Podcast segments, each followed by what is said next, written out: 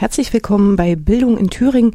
Wir begrüßen die Hörerinnen von Radio Frei in Erfurt und von offenen Kanal in Jena. Sowie die Hörerinnen und Hörer von Radio Lotte in Weimar und von Radio SRB in Saalfeld, Rudolstadt und Bad Blankenburg.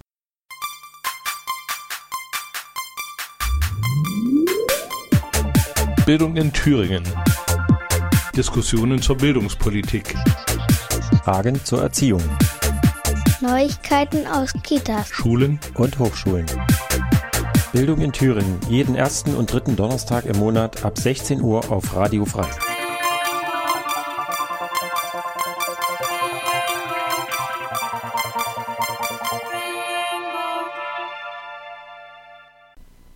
Bei mir ist jetzt Katrin Fitztum, die Landesvorsitzende der Gewerkschaft Erziehung und Wissenschaft in Thüringen. Hallo Katrin. Hallo Michael. Äh, wir führen das Gespräch, das ist eine Voraufzeichnung, wir führen das heute am 7. Mai äh, und zwar Vormittag und ich betone das deshalb so ähm, doll, weil äh, gestern Abend, gestern Nachmittag ähm, neue Zwischenstände herausgekommen sind, neue Einigungen zwischen Bundesregierung und den äh, Landesregierungen äh, und eben auch für Thüringen äh, teilweise neue Regelungen, teilweise aber auch die Beibehaltung der alten. Und wir wollen uns jetzt in diesem Gespräch hm, auf den Schulbereich konzentrieren. Katrin, wie erstmal vielleicht als einführende Sätze, wie sah es denn in den letzten Wochen aus? Corona-Beschränkungen, was hieß das denn für den Schulbereich? Im Schulbereich hieß das vor allem, dass ähm, Lehrkräfte und Schülerinnen und Schüler sich ähm, sehr spontan auf Distanzunterricht einlassen mussten, ähm, weil Schulen geschlossen waren und ähm, wir seit dem 20. April ähm, aber wieder ähm, Schulen äh, schrittweise öffnen. Das heißt, die Abiturjahrgänge waren die ersten, die in die Schulen zurückgekehrt sind und jetzt kommen so peu à peu die Abschlussklassen, die in diesem Schuljahr noch Prüfungen machen sollen. Mhm. Das heißt, die Schüler sind zu Hause, äh, machen dort Homeschooling, falls das der richtige Begriff ist. Äh, die Beschäftigten, also die Lehrkräfte, die Pädagogen versuchen das irgendwie hinzukriegen, mal mehr, mal weniger gut, je nach technischer Ausstattung und Wissensstand. Ähm, jetzt ist es so, die, ähm, was, wenn jetzt die wieder zurückkommen, jetzt gibt es ja jede Menge Hygienebestimmungen, Abstand halten, äh, es soll, jeder soll immer ein Waschbecken zur Verfügung haben, sage ich jetzt mal übertrieben. Äh, wie ist denn da der Stand? Was kann denn, was kannst du denn sozusagen aus Gewerkschaftssicht da sagen? Ist das flächendeckend, wird das eingehalten? Gibt es da große Anstrengungen oder vielleicht eher kleinere? Wie, wie sieht das aus? Also das Ministerium hat, ähm, bevor die Schulen geöffnet haben, ähm, ja einen Rahmenplan für die Umsetzung der Hygienestandards ähm, an den, den Schulen an die Hand gegeben und auch mit den Schulträgern ähm, dazu gesprochen. Ähm, unsere Rückmeldung ist, dass es in ähm, weiten Teilen der Schulen gelingt, die Bedingungen zu erfüllen. Aber wir hören durchaus auch, dass Schulträger sich aus der Verantwortung stehlen und beispielsweise den Kauf der Desinfektionsmittel den Schulen ähm, übertragen, obwohl das tatsächlich in ihrer Aufgabe, äh, Aufgabenbereich liegt. Ähm, das melden wir dem Ministerium auch zurück ähm, und sagen, ähm, es muss dort auch nochmal eine Klarstellung erfolgen. Für ähm, die Ausstattung der Schulen mit äh, den Hygienestandards ähm, sind die Schulträger verantwortlich. Das ist nicht Aufgabe der Schulleitung. Mhm. Schulträger heißt es sind die Kommunen, die Gemeinden, die die Schule sozusagen sächlich ausstatten müssen, muss man immer dazu erklären. Und äh, die personelle Verantwortung hat das Bildungsministerium bzw. die Schulämter. Hm, was passiert dann, wenn jetzt zum Beispiel ihr kriegt die Rückmeldung, äh, hier sind zu wenig äh, Masken oder die Waschbecken funktionieren nicht etc. Und dann sagt der Schulträger der Schule, macht ihr das mal. Aber die kriegen dann auch ein Budget dafür oder wie läuft das ab? Also ich habe von einer Schule erfahren, dass sie 500 Euro für Desinfektionsmittel aus ihrem eigenen Budget nehmen mussten und der Schulträger gesagt hat, nö, ist nicht unsere Aufgabe. Ähm, das liegt jetzt im Ministerium zur Klärung. Ähm, ich hoffe, dass das, ähm, oder gehe davon aus, dass das zugunsten der Schule geklärt wird, weil ja. das tatsächlich Aufgabe des Schulträgers ist. Ich habe mit dem Minister darüber gesprochen, dass ich mir wünschen würde, dass bevor eine Schule öffnet, ähm, das Gesundheitsamt tatsächlich eine Begehung macht und ähm, prüft, ob alles ähm, so ist, wie es geregelt sein soll. Das ist nicht durch, durchsetzbar gewesen. Insofern obliegt die Entscheidung, ob eine Schule öffnet, tatsächlich der, der Schulleitung. mein Eindruck aber insgesamt ist, dass es an äh, einem Großteil der Schulen gelingt, vielleicht nicht so 100 Prozent alles vom ersten Tag an zu haben, aber dass doch weitestgehend ähm, der Zugang zu ähm, äh, Wasser, zu ähm, Desinfektionsmitteln ähm, möglich ist, ähm, dass die Schulen sich auch viel einfallen lassen, wie sie ähm, die Wege der Schülerinnen und Schüler und auch der Lehrerinnen und Lehrer so im Gebäude gestalten, dass Abstand gewahrt werden kann. da ist in den letzten Tagen und Wochen doch einiges an den Schulen passiert. Wenn du jetzt sagst, du hast das mit dem Bildungsminister besprochen, das heißt, äh, die GEW, äh, speziell du, bist da äh, mit ihm oder der Hausspitze des Bildungsministeriums im regelmäßigen Kontakt? Und wenn ja, wie sieht das denn aus? Telefoniert ihr da miteinander? Trefft ihr euch? Ach nee, ihr dürft euch nicht treffen. Videokonferenzen oder wie sieht das aus? Ähm, ich habe tatsächlich, ähm, glaube ich, zwei Wochen nachdem die Schulschließung war und klar war, es gibt da eine Menge Fragen, ähm, dem Minister gebeten, dass er mit uns und dem Thüringer Lehrerverband ähm, in eine regelmäßige Telefonschalte ähm, geht. Und ähm, seitdem telefonieren wir einmal die Woche, immer etwa eine Stunde. Ähm, und ähm, zunächst gibt der Bildungsminister so einen Bericht über den aktuellen Stand, was sozusagen sich gerade ähm, bewegt. Und dann kommentieren wir das aus Gewerkschaftssicht, geben nochmal Hinweise, weisen auf ähm, offene Fragen hin. Und ähm, da es einige Kolleginnen und Kollegen gibt, ähm, die auch sich per Mail bei mir melden, ähm, und sagen, das ist noch nicht geklärt oder das und das würde ich gerne nochmal ähm, nachvollziehen. Ähm, diese Mails kann ich auch einfach an den Bildungsminister schicken und ähm, das wird geprüft und ähm, gegebenenfalls tatsächlich auch relativ schnell auch mal eine Lösung gefunden. Und ähm, das finde ich relativ praktisch, weil, weil wir so gut Einfluss nehmen können auf, das, äh, auf Entscheidungen, die getroffen werden und halt auch prüfen können, ob das, was entschieden worden ist, umgesetzt wird. Ja, das hört sich ja gut an. Ähm, also so könnte es ja immer laufen, auch außerhalb von Corona-Zeiten. Es, es, gibt ähm, tatsächlich so ein paar Dinge, die ähm, auch nach der Krisenzeit erhalten bleiben sollten. Gut. Wir bleiben im Gespräch. Das wird nicht das letzte Corona-Interview sein. Äh, vielen Dank erstmal, Katrin. Gerne.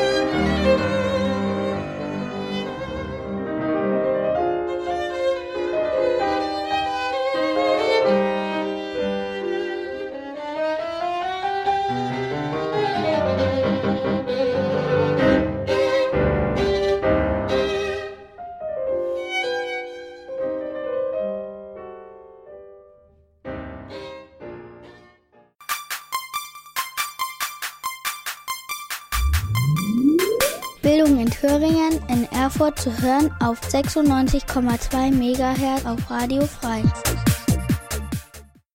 Und ihr hört Bildung in Thüringen. Willkommen zurück nach dieser Musik. Bei mir jetzt, äh, das ist eine Voraufzeichnung am 5. Mai, also zwei Tage vor Ausstrahlung dieser Sendung. Bei mir sitzt jetzt Marlies Bremisch. Sie ist Referentin für Bildung äh, bei der Gewerkschaft Erziehung und Wissenschaft und speziell zuständig unter anderem für den ganzen Bereich Hochschule und Forschung. Und in dieser Funktion sitzt sie heute neben mir. Hallo Malis. Hallo. Hochschule und Forschung heißt, äh, ihr seid unter anderem für die Beschäftigten, Studierenden und so weiter zuständig, die an den Bildungseinrichtungen, also im Hochschul- und Forschungsbereich sind. Äh, auch dort ist ja die Corona-Krise angekommen, wie überall. Wie ist denn da die Situation in den letzten Wochen gewesen? Die Corona-Krise hat die Hochschulen ja im äh, Prüfungszeitraum des Wintersemesters 2019-2020 erreicht. Damit äh, war das jetzt nicht so ein ich nenne es mal Zusammenbruch wie im Schulbereich, sondern äh, es liefen Prüfungen und äh, nicht mehr der normale Lehrbetrieb. Das heißt also, die Hochschulen hatten ein wenig mehr Zeit, sich zu überlegen, wie sie zukünftig mit dieser Situation umgehen. Sind die Prüfungen dann noch, fanden die drei noch statt, die Prüfungen? Ja, die sind ja schon zu einem ganzen Teil gelaufen gewesen und im Allgemeinen haben die auch noch stattgefunden. Es sei denn, es gab besondere Situationen, die das vielleicht nicht mehr haben äh, möglich gemacht, aber das weiß ich jetzt nicht im Einzelnen, ob es da vielleicht auch Prüfungen gab, die verschoben werden mussten. Wenn ich mir jetzt vorstelle, ich als Student, äh, okay, ich kann meine Prüfung noch abhalten, das nächste Semester hätte ja irgendwie Anfang Mitte April starten müssen. Äh, üblicherweise geht man dann dahin zu Vorlesungen und Seminaren und das war aber alles gestrichen, so wie in den Schulen und in den Kitas. Ist das richtig? Jein. Ähm, die Hochschulen haben relativ zeitig danach geschaut, wie das äh, Semester stattfinden kann, also das Sommersemester 2020. Die Diskussionen, die hauptsächlich äh, stattfanden, gingen eher nicht um das Ob, sondern um das Wie und die Frage auch, wie wird es angerechnet. Herausgekommen ist, nicht nur in Thüringen, sondern soweit wie ich das auch überblicke, deutschlandweit, dass die Hochschulen zu unterschiedlichen Zeiten in ein Semester, ein Sommersemester 2020 gestartet sind, im, zu großen Teilen oder fast ausschließlich online.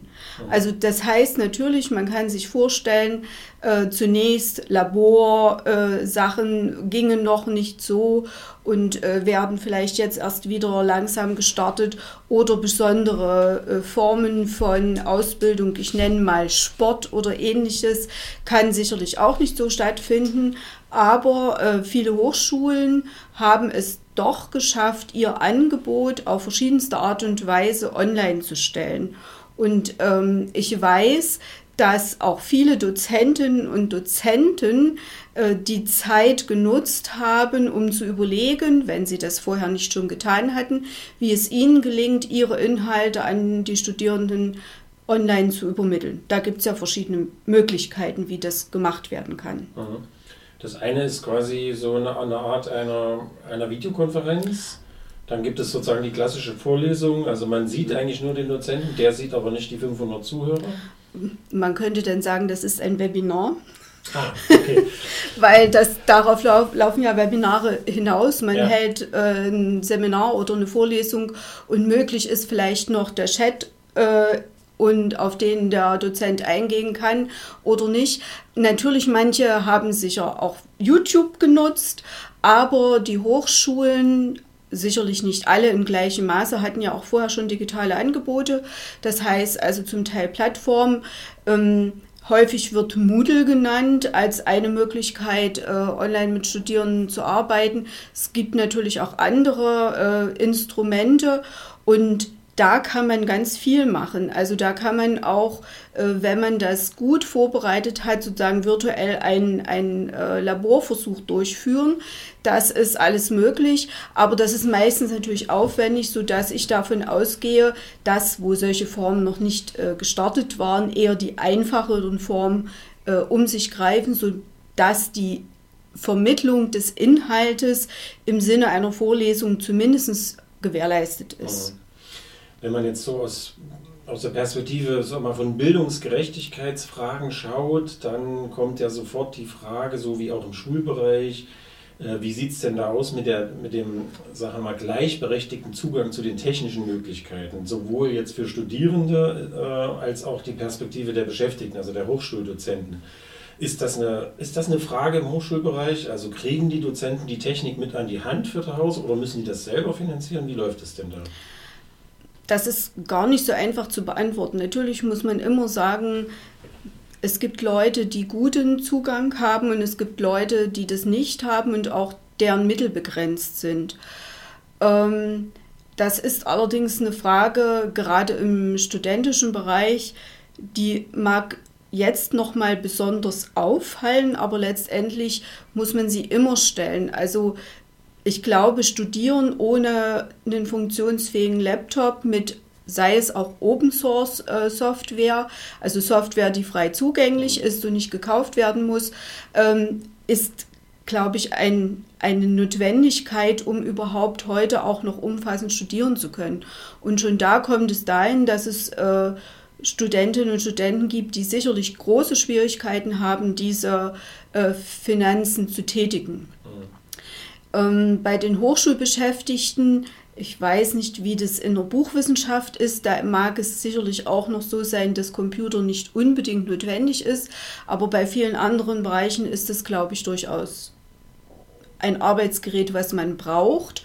Und im Allgemeinen steht es ja am äh, Schreibtisch in der Hochschule auch zur Verfügung. Das Problem hierbei ist nur, dass die Hochschulen ja ihren Betrieb auch runtergefahren haben und Notpläne gefahren sind, wo sie geguckt haben, welche Mitarbeiterinnen und Mitarbeiter nur ähm, notwendig sind, um den Betrieb aufrechtzuerhalten und alle anderen waren soweit ich das weiß, bei fast allen Hochschulen auch äh, gehalten, im, im, Homeoffice zu arbeiten. Und da ist natürlich die Frage, wie gut bin ich ausgerüstet. Allerdings, selbst unter Notfallplänen kann man immer auch organisieren, dass in Schichtbetrieb jemand an seinen Rechner kann und Dinge vorbereiten.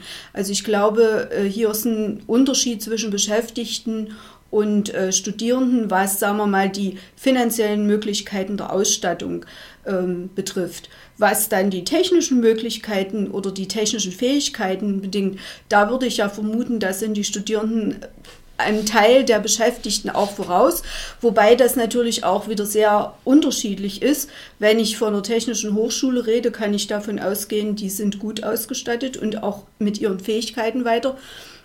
Wenn ich jetzt jemanden habe, der traditionell eine Buchwissenschaft hat, muss das nicht so sein. Aber natürlich kann der auch äh, oder diejenige Kollegin weit ab von äh, Technik Fremde sein und auch da sehr äh, gut mit diesen Dingen schon umgehen können. Mhm. Du bist ja Mitarbeiterin äh, und Referentin bei der Bildungsgewerkschaft GEW, die ja für den Hochschul- und Forschungsbereich auch zuständig ist. In dieser Rolle und Funktion sprichst du ja jetzt hier. Ähm, was kannst du denn darüber erzählen, wie die äh, Bildungsgewerkschaft selber diesen ganzen Prozess Homeoffice ähm, begleitet? Also an, auf welchen Gebieten tummelst du dich da? Musst du dort tätig werden? Äh, oder wird das gar nicht nach, stärker nachgefragt als in Nicht-Corona-Zeiten? Es sind andere Fragen und wir haben in Thüringen das Glück, dass wir GEW-Mitglieder, starke GEW-Mitglieder in den Hochschulpersonalräten und im Hauptpersonalrat für den Bereich Wissenschaft haben. Und die sind diejenigen, die momentan stark nachgefragt sind. Und ich unterstütze sie insofern, als ich natürlich zusehe, an alles Material zu kommen, was sie benötigen oder ihnen das weiterzugeben, äh, vielleicht zu sichten und so weiter und so fort. Denn im Hochschulbereich ist natürlich das eine, was passiert an den Hochschulen vor Ort, hier in Thüringen.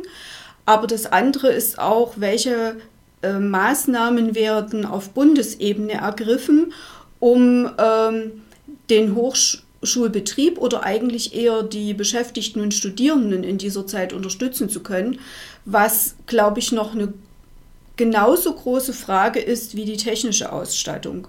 Und äh, hier ist dann die GEW auf Bundesebene auch ähm, sehr aktiv. Ein Stichwort, das werden alle diejenigen, die wissenschaftlicher Nachwuchs sind und sich also an den Hochschulen qualifizieren müssen, äh, zur Genüge kennen das Wissenschaftszeitvertragsgesetz, nachdem äh, ihre Verträge in aller Regel befristet sind.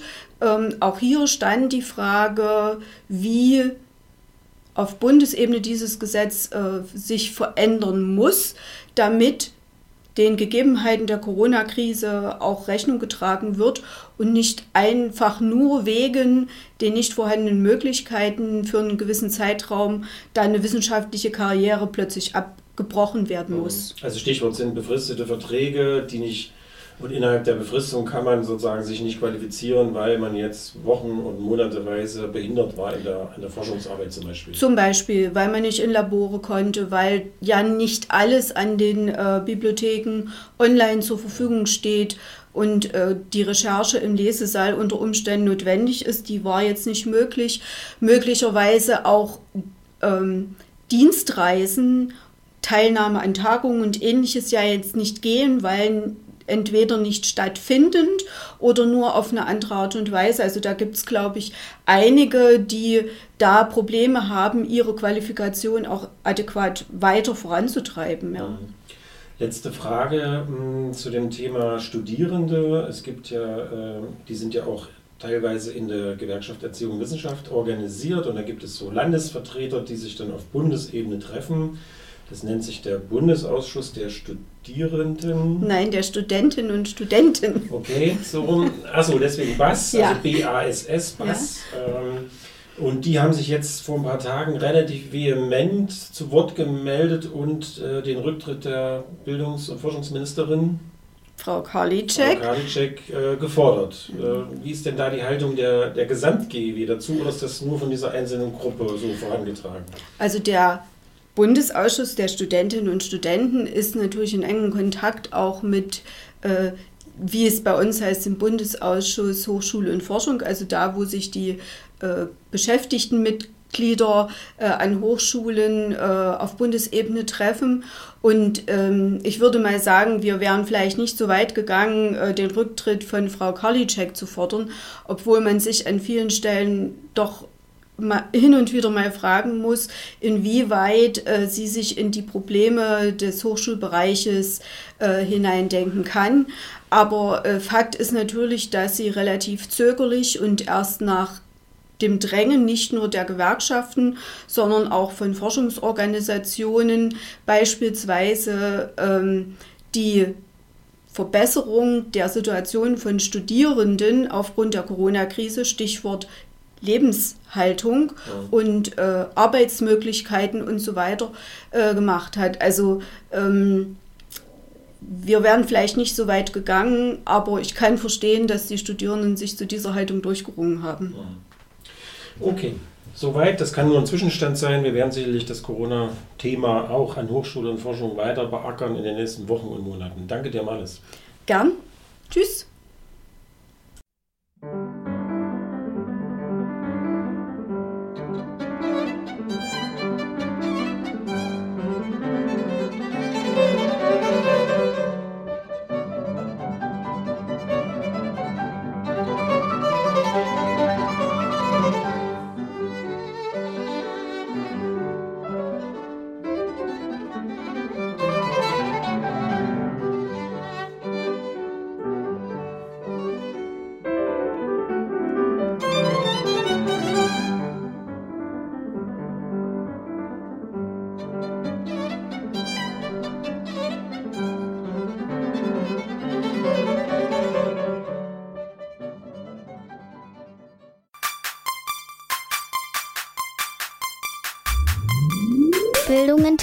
Auch zu hören im offenen Kanal Jena am zweiten und vierten Sonntag im Monat ab 16 Uhr.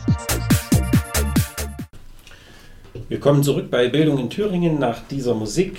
Bei mir ist jetzt Nadine Hübener, die Fachreferentin für den Bereich Sozialpädagogik äh, bei der Bildungsgewerkschaft GIW, damit auch zuständig für den Bereich äh, Kindergärten, Kindertagespflege und sonstiges. Das kannst du nachher nochmal erläutern. Ähm, Nadine, wir haben das Gespräch aufgezeichnet am 6. Mai. Das heißt, der aktuelle Stand, der hier erzählt wird, ist eben der vom 6. Mai. Es könnte sein, dass heute Nachmittag, also am Mittwoch, äh, weitreichende Änderungen, was die Lockerung betrifft, äh, für die Kindergärten auch beschlossen und verkündet wird. Das können wir jetzt natürlich im Moment nicht wissen. Ähm, deswegen gehen wir vom aktuellen Stand aus. Äh, Nadine, wie ist denn der wie ist denn die Situation in den letzten Wochen gewesen, also im Hinblick auf Corona-Beschränkungen äh, im Bereich der Kindergärten in Thüringen?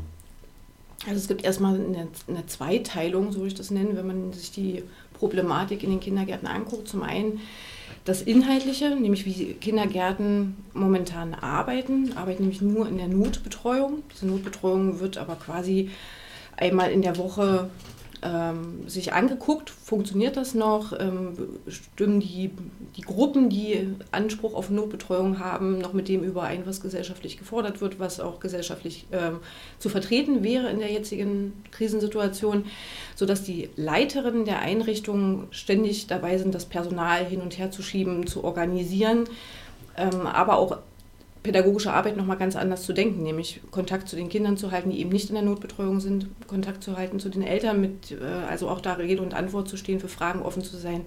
Da ist also eine Menge in den letzten Wochen passiert ähm, an pädagogischer Arbeit und äh, Ausrichtung der, der Gruppenstruktur, wie, sie, wie die Gruppen strukturiert werden, ähm, was nichts damit zu tun hat, wie vorher Kindergarten funktioniert hat. Mhm. Also eine absolute Umwälzung in diesem Bereich und ähm, die, die zweite Problematik, die hängt damit eng zusammen, ist eben, äh, was ist mit den Arbeitszeiten der Beschäftigten in diesen Einrichtungen, in diesen Kindergärten. Mhm. Also wenn man die Notbetreuung der letzten Wochen guckt, sich anguckt, die stetig ausgeweitet wurde, ähm, war es am Anfang eben noch so, dass weniger Personal gebraucht wurde. Das hatte zur Konsequenz, dass Kollegen nach Hause geschickt wurden. Das war auch erstmal in Ordnung. Sie sollten auch viel zu Hause machen, sich Konzepte angucken und so weiter. Ähm, jetzt sind aber die Träger, oder nach ein paar Wochen waren schon die Träger der Meinung, dass sich das ja nun mal erschöpft haben müsste, die Aufgaben im Homeoffice. Und dann wurde geguckt, wie können wir Arbeitszeiten reduzieren. Also da wurde ganz genau in die Arbeitsverträge reingeguckt, ob es da die Möglichkeit gibt, die Stunden nach unten zu schrauben. Wenn es die Möglichkeit nicht gab, dann ähm, haben wir auch die Erfahrung gemacht, dass Arbeitgeber an Beschäftigte herangetreten sind und Arbeitsverträge ändern wollten, um die Möglichkeit der Stundenreduzierung zu haben. Und ein ganz großes Thema seit Ostern ist das ist Kurzarbeit. Äh, für den Bereich der Kindertageseinrichtungen überhaupt nicht denkbar vorher gewesen, steht in den aller, allerwenigsten Arbeitsverträgen überhaupt als Option drin. Tarifverträge geben das auch nicht her. Also auch da ähm, standen Träger vor der Situation, Kurzarbeit zu wollen, weil sie gemerkt haben, dass es ähm, durchaus ein, auch in anderen Arbeitsfeldern gängiges Mittel, gerade auf die Krise zu reagieren, aber gar nicht die arbeitsrechtlichen Voraussetzungen dafür vorgefunden haben aus Unwissenheit äh, dann trotzdem ähm, an das Thema herangegangen, Kurzarbeit oder bewusst äh, unter Umgehung des Betriebsrates oder wie muss ich mir das vorstellen? Kann man das eigentlich auch individual rechtlich mit dem jeweiligen Beschäftigten regeln oder braucht es da immer einen Betriebsrat, der eine gesamte Regelung, also im, mit, einem Betriebs, mit einer Betriebsvereinbarung trifft? Also es gibt drei Möglichkeiten, Kurzarbeit einzuführen. Das, was, was wir aus dem Bereich der Metallindustrie zum Beispiel kennen, ist, dass es in Tarifverträgen geklärt ist. Ähm, also steht das in einem Tarifvertrag drin, dass Kurzarbeit möglich ist, dann ist das so. Dann können auch die Beschäftigten dort nichts mehr machen. Der Tarifvertrag gilt eben für alle. Wenn, wenn es keinen Tarifvertrag gibt, der sowas regelt, dann können es Betriebsräte mit dem Arbeitgeber regeln im Rahmen einer Betriebsvereinbarung. Betriebsvereinbarung ist freiwillig, sowohl für Arbeitgeber als auch für, die, für den Betriebsrat. Das sind also tatsächlich echte Verhandlungen ähm, das ist die zweite Möglichkeit. Und die dritte ist, dass es individualrechtlich im Arbeitsvertrag geregelt werden kann. Also Kollegin Müller hat einen Arbeitsvertrag mit ihrem Träger und wenn im Arbeitsvertrag drin steht, dass er Kurzarbeit anordnen kann, dann würde auch sie unter die Regelungen von Kurzarbeit fallen können, wenn er es beantragt. Steht es nicht im Arbeitsvertrag, müsste er den Arbeitsvertrag ändern. Und genau das ist passiert in den letzten Wochen. Aber den Arbeitsvertrag, für mein Verständnis jetzt, kann man ja nur ändern, wenn beide Vertragsparteien damit einverstanden sind. Der, kann, der ist ja nicht einseitig änderbar. Genau. Das ist ähm, noch das, das Gute an der Sache, wenn man Kollegen eben in, also diesbezüglich beraten kann, denen sagen kann, du hast ein Recht auf deinen Arbeitsvertrag, du musst diesen nicht ändern. Und dann gibt es äh, Arbeitgeber, die Druck aufbauen, die mit Änderungskündigungen drohen, wenn man eben dieser, dieser Änderung des Arbeitsvertrages nicht zustimmt, die bewusst Gruppen strukturieren, um Kollegen auszuschließen, ähm, die Fragen stellen, kritische Fragen stellen, ob das überhaupt legitim ist, wie jetzt hier gerade vorgegangen wird. Also es gibt da durchaus schon recht ähm, rabiate Methoden von Arbeitgebern, um sich diese Ergänzung oder Änderung der Arbeitsverträge zu holen. Und dann schlussendlich bleibt ja, wer kein Gewerkschaftsmitglied ist, ähm, muss sich kümmern, muss googeln, muss ähm, Rechtsanwalt im Verwandtenkreis haben um sich dann abzusichern. Und das haben nun mal die wenigsten. Deshalb haben wir in den letzten Wochen auch Mitgliederzuwächse gehabt, die also mich nicht wundern, weil es die Situation erfordert, eben diese Beratung und Begleitung in diesem schwierigen, äh, in dieser schwierigen Zeit jetzt auch für Beschäftigte in Kindergärten gerade äh, gut zu machen. Hm. Und ihr als Bildungsgewerkschaft GEW steht da aber sozusagen parat. Also ihr seid in der Beratung die Leute können euch kontaktieren, wenn sie denn Mitglied sind. Also auch als Nichtmitglied können man euch kontaktieren oder bekommt man keine Auskunft, nehme ich an. Ähm, wie kann man dich denn erreichen? Du bist die Fachreferentin für diesen, äh, für diesen Bereich. Ne? Wie kann man dich denn erreichen, wenn man jetzt äh, ein Problem hat auf Arbeit oder Mitglied werden will oder beides? Also äh, in der Landesgeschäftsstelle der GIW haben wir gerade derzeit keinen Publikumsverkehr. Das ist nach wie vor der Corona-Situation geschuldet, aber man erreicht alle Beschäftigten per Mail oder per Telefon. Findet man alles auf unserer Homepage giw-thüringen.de. Dort gibt es die Möglichkeit, Kontakt anzuklicken und dann die Landesgeschäftsstelle. Da findet man alle meine Kollegen zu den unterschiedlichsten Fragen und mich erreicht man genauso wie die anderen auch per Mail und per Telefon. Und zwar, ähm, also nicht 24-7, aber so annähernd. Also Mail geht immer und das Telefon ist auch bereit und wenn man äh, irgendwann einen Feierabend machen will, dann stellt man es eben auf lautlos. Also für diejenigen, die gerade auch nicht in der Landesgeschäftsstelle vor Ort sein können, in ihrem Büro sind, sind trotzdem auf verschiedenen Wegen erreichbar. Also ich höre raus, die Fachreferenten, die stark beraten, auch die Rechtsstelle mit Sicherheit, äh, müssen nicht in Kurzarbeit geschickt werden. Ihr habt viel zu tun. Danke dir, Nadine, für diese Einschätzung. Wir werden sicherlich in den nächsten Wochen das Thema weiter bearbeiten. Danke. Bitteschön.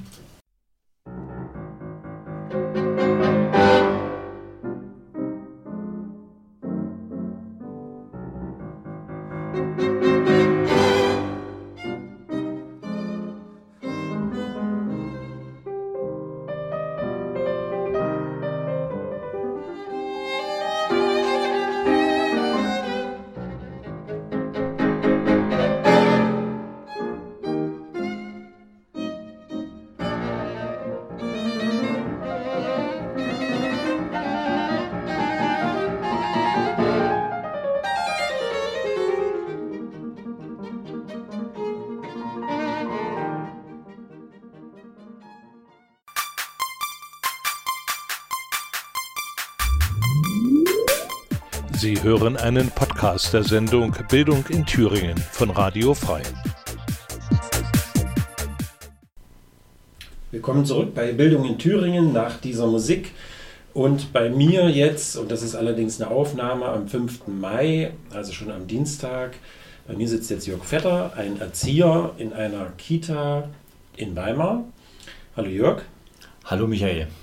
Und wir wenn er Erzieher ist in einer Kita, haben wir natürlich äh, etwas zu besprechen, was in der Kita in Weimar passiert. Ähm, ich möchte euch kurz mal vorlesen. Der Präsident des Deutschen Städtetages, Burkhard Jung ist das aktuell, hat gesagt, nach seiner Kenntnis verfolgen die Bundesländer als auch die Kommunen ganz überwiegend die Strategie, in dem Bereich die öffentliche Finanzierung vollständig aufrechtzuerhalten, also im Bereich der Kindergärten.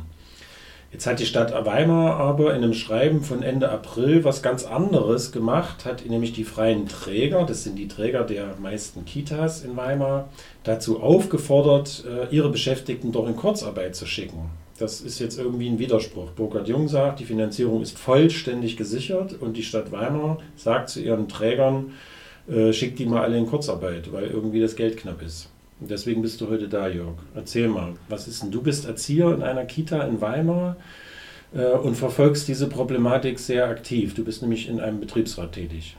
Ja, ich bin im Gremium des Betriebsrats tätig bei unserem freien Träger, der ähm, jetzt von der Stadt Weimar Ende April gebeten wurde, seine Mitarbeiterinnen und Mitarbeiter in Kurzarbeit zu schicken, was uns sehr verwundert, denn wir haben von der Stadt Weimar unter Oberbürgermeister Peter Kleine eine Zusicherung äh, der Finanzierung der Kindergärten bekommen, die bis 30. Juni diesen Jahres äh, Gültigkeit hat.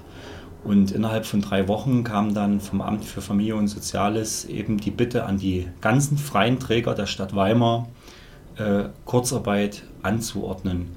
Was jetzt in der derzeitigen Lage schwierig ist, da jetzt momentan die Aufweitung der Bedarfsgruppen angelaufen ist und die Kinderzahlen in den Kindergärten sehr stark nach oben gehen.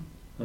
Also ganz kurz, man muss die Lage sagen, ist auch im Kita-Bereich, äh, Corona-Regeln, äh, die Kinder sollten möglichst zu Hause bleiben, außer welche von Risikogruppen oder systemrelevante äh, Berufe bei den Eltern. Das waren die zwei Ausnahmen, ne? Ja, also die, die, die, die Notbetreuung äh, regelte sich erst über zwei Bedarfsgruppen, und zwar Gruppe A und Gruppe B, die jetzt erweitert wurden auf Gruppe A plus und Gruppe C. Mhm.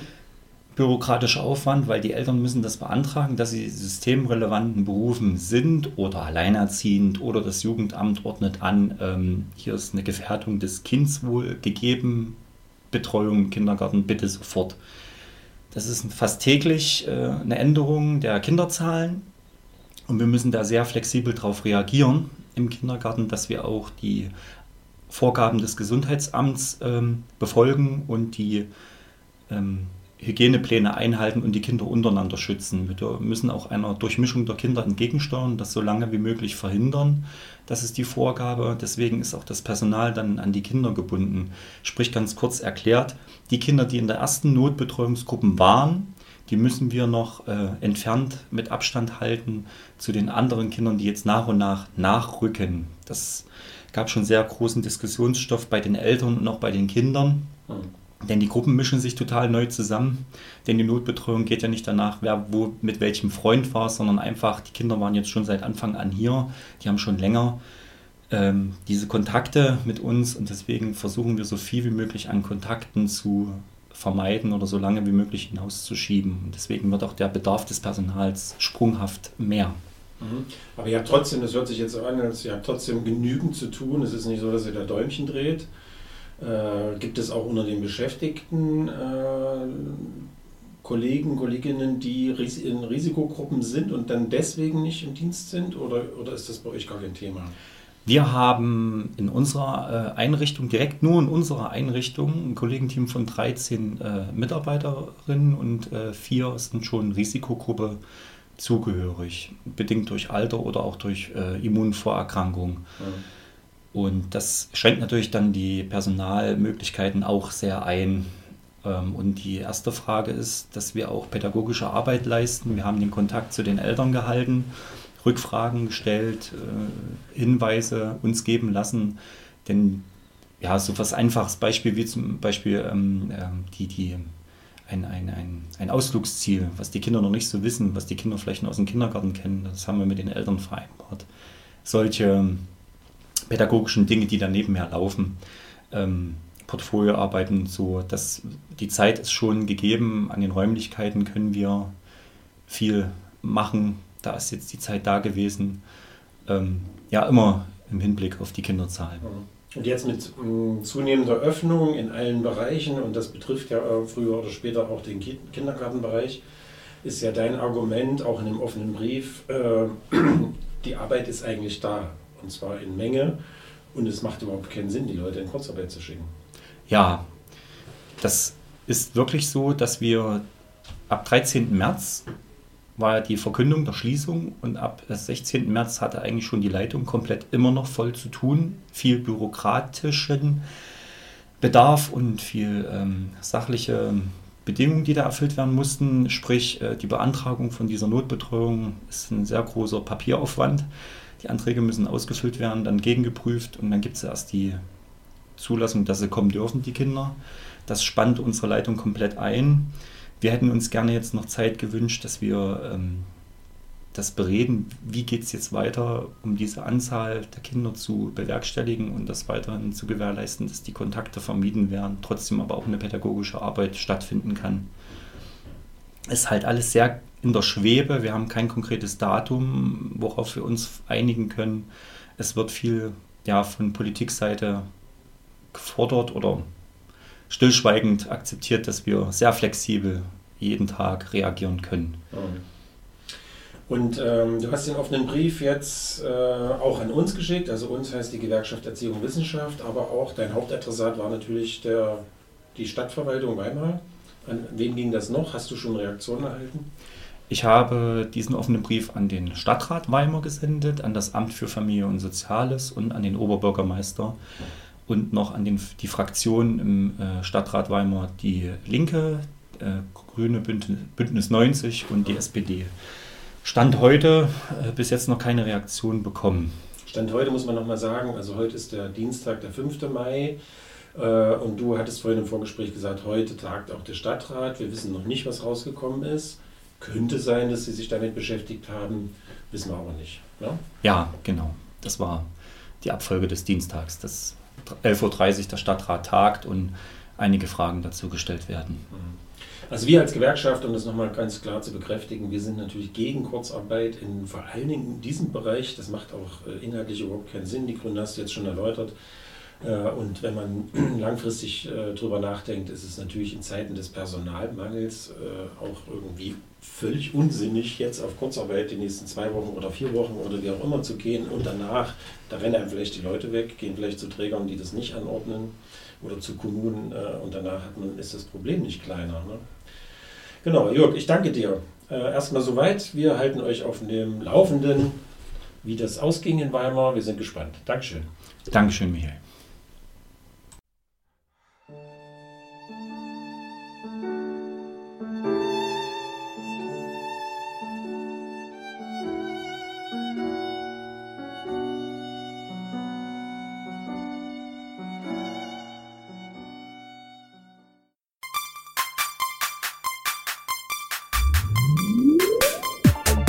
Bildung in Thüringen.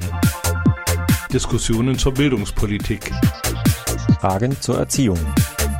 Neuigkeiten aus Kitas. Schulen und Hochschulen. Bildung in Thüringen. Jeden ersten und dritten Donnerstag im Monat ab 16 Uhr auf Radio Frei.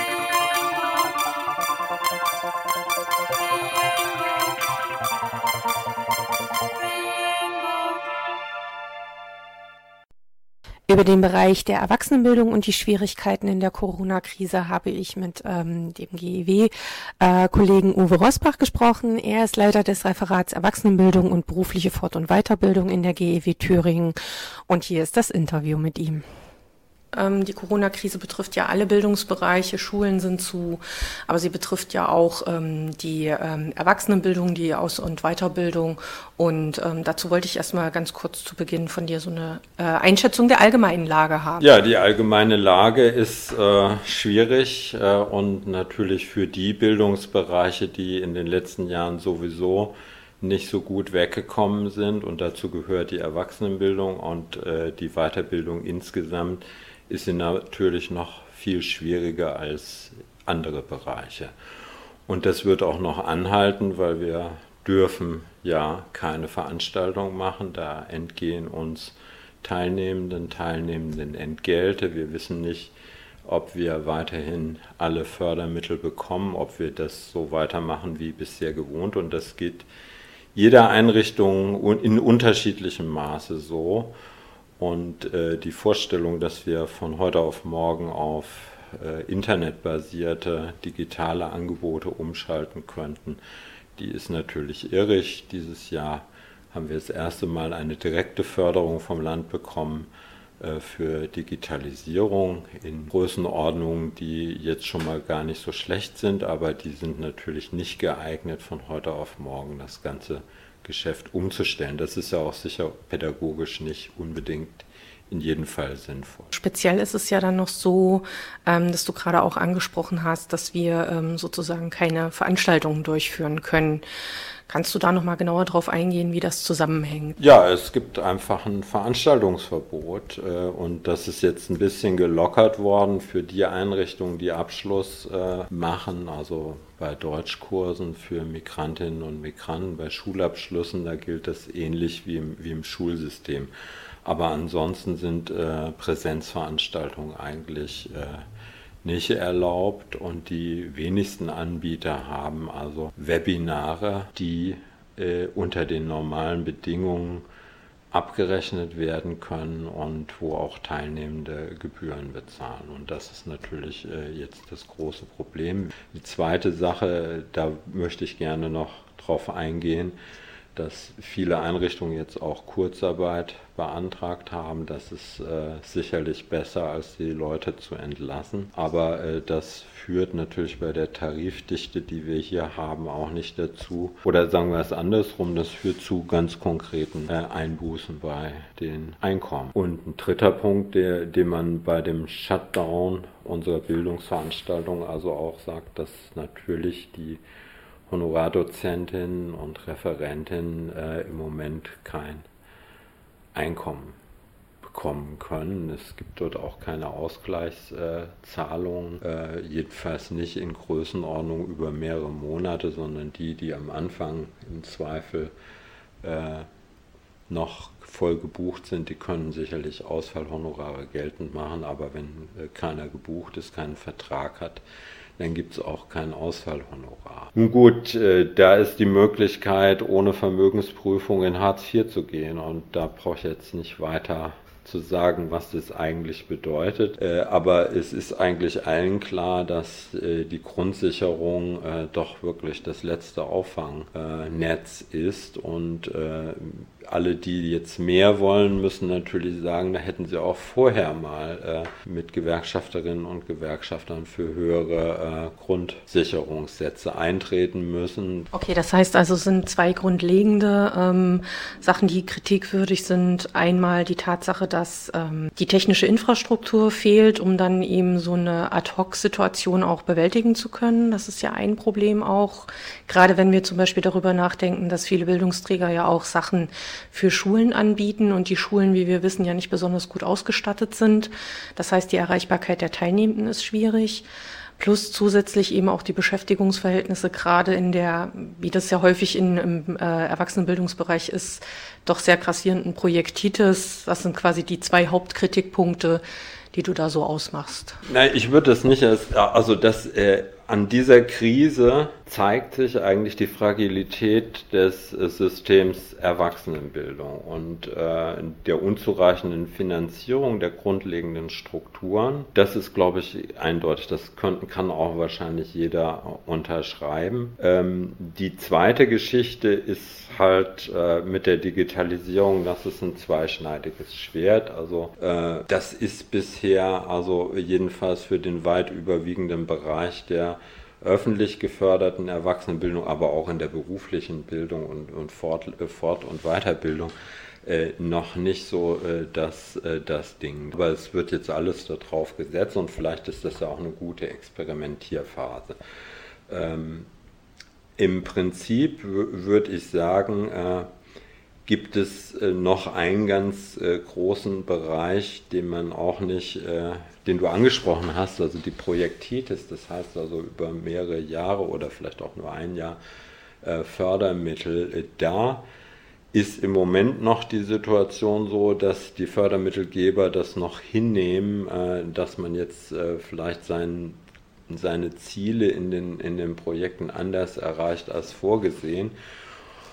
Aber die Frage ist, sicher ist das natürlich nicht. Es gibt vom DGB und auch von der GEW eine Forderung, dass zum Beispiel äh, der, das Land Thüringen auf die Erbringung von Eigenmitteln dieses Jahr verzichten sollte und zunächst also erstmal die Fördermittel ausgegeben werden sollten. Äh, das, ist, äh, das findet unsere große Unterstützung, also das ist auch breit getragen aber äh, das ist politisch noch nicht durchgesetzt äh, und bei den Politikern sicherlich noch nicht äh, wirklich als Problem erkannt. Und die große Befürchtung besteht halt, wenn äh, dann wieder die Haushalte auf Sparen gestellt werden, dass wir dann auch wieder die Ersten sind, die dran glauben müssen und wo dann gesagt wird, also ob das überhaupt so notwendig ist, dass die öffentliche Verantwortung äh, wieder zurückgenommen wird. Ich sehe ja auch gerade im Hinblick auf die Forderungen ähm, der Politik, äh, sowohl auf Bundeslandes, aber auch vereinzelt auf kommunaler Ebene sogar, dass ähm, die politische Bildung ausgebaut werden soll, gerade in Bezug auf demokratiefeindliche Phänomene, äh, steht ja im krassen Widerspruch eben dazu, dass es dann immer wieder auch in dem Bereich als erstes gekürzt wird. Ähm, Gibt es da irgendwelche Prognosen, die du in irgendeiner Form ähm, abgeben magst, was vielleicht auch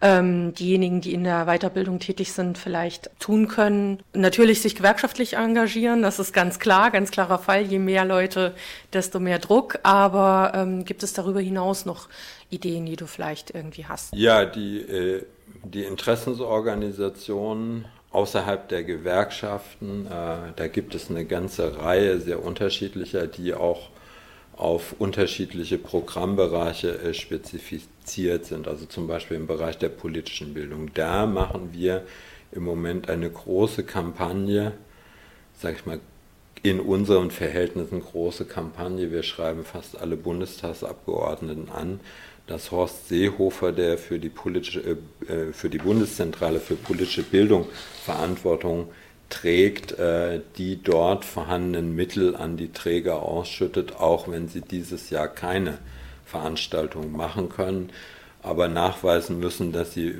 was Vernünftiges für die politische Bildung dieses Jahr tun. Und Horst Seehofer verweigert sich im Moment. Aber hier wird so getan, also von staatlicher Seite, von Bundesseite, äh, als äh, könne man das Problem auch anders lösen. Und das heißt also, im Zweifel werden diese Gelder dieses Jahr nicht ausgegeben, sondern an Herrn Scholz zurückgegeben, weil äh, vielleicht keine Veranstaltungen stattfinden können, beziehungsweise kein Nachweis über die Tätigkeit erbracht werden kann, weil äh, Seehofer im Moment äh, dort also blockiert. Und das finde ich natürlich äh, sehr prekär. Das ist ein ganz altes Instrument. In den neuen Instrumenten, also in den Bundesprogrammen, geht man, glaube ich, ein bisschen, also Demokratie leben zum Beispiel, ein großes politisches Bildungsprogramm, geht man ein bisschen besser damit um. Da lässt man den Trägern äh, Luft zum Atmen und aber dort gibt es eben auch, ich hatte es ja eben angesprochen, diese Eigenmittelprobleme und die meisten Träger oder Einrichtungen, die politische Bildung betreiben, äh, haben natürlich kaum Eigenmittel, kaum Eigenkapital, kaum große äh, Rücklagen, dass das auf Dauer finanziert werden kann, der Betrieb überhaupt aufrechterhalten werden kann. Und wenn wir nicht bald wieder äh, in die Normalität zurückkommen, werden auch einige sterben. Das ist äh, ganz klar. Also einige Einrichtungen sterben. Und äh, das macht uns äh, große Sorge, weil äh, das natürlich auch die politische Kultur in diesem Land also äh, sehr tangieren wird. Die Gefahr, dass diese Krise von Demokratiefeinden im Moment ausgenutzt wird, das sehen wir ja bei den Demonstrationen, die häufig äh, stattfinden von Impfgegnern, Klimaleugnern, äh, Corona-Verschwörungstheoretikern. Äh, da, da, mischt sich ja eine Mischpoke zusammen. Äh, da wäre die Erwachsenenbildung und vor allem die politische Bildung ja an erster Stelle dazu da darüber aufzuklären, was das für finstere Gestalten sind. Und wir wissen ja auch in Thüringen brauchen wir ja nicht weit zu gucken, wer dahinter steckt. Das ist ganz klar. Das ist die AfD und ihr Umfeld, die NPD, diese ganzen rechtsextremen äh, Organisationen, die jetzt mit der Angst der Menschen spielen. Und wenn man da nicht vertrauenswürdige Einrichtungen hat in der politischen Bildung, dann äh, ist äh, wieder ein Pfeiler weg, der sich dem entgegenstellt. Okay. Ähm, gibt es ähm, noch etwas, was du sozusagen zur aktuellen Situation noch darüber hinaus so sagen möchtest, so ganz allgemein noch? Wir hoffen, glaube ich, alle, äh, dass äh, wir bald wieder zu einer Normalität zurückkehren, was uns wahrscheinlich äh, als äh, fragile Einrichtung in der Erwachsenenbildung also besonders treffen würde, wäre, wenn wir also vor Ende der Sommerferien nicht wieder beginnen können und inzwischen aber also der, die zweite Welle kommt und äh, die Situation äh, doch länger dauert äh, wie bisher, also bei den günstigeren Prognosen da ist, dann wird es ganz, ganz schwierig. Und die zweite Sache ist, das hatte ich am Anfang ja schon gesagt, also wie wird das mit der öffentlichen Finanzierung auf der einen Seite der Erwachsenenbildung aussehen? Zweiter Punkt, werden äh, in Zukunft noch so viele Leute wie bisher sich zu solchen Präsenzveranstaltungen, äh, die auch was kosten, einfinden? Also werden wir dort weitermachen? Und äh, das Dritte ist halt dann, äh, wie wird die sicherlich politisch instrumentalisierte Verschuldungslage äh, dann bei uns ankommt.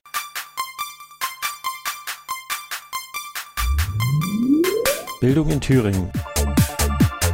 Sie können die Sendung nachträglich hören in der Wochenaudiothek auf der Internetseite von Radio Frei www.radio-frei.de und als Podcast auf der Internetseite der Gewerkschaft Erziehung und Wissenschaft www.gew-thüringen.de.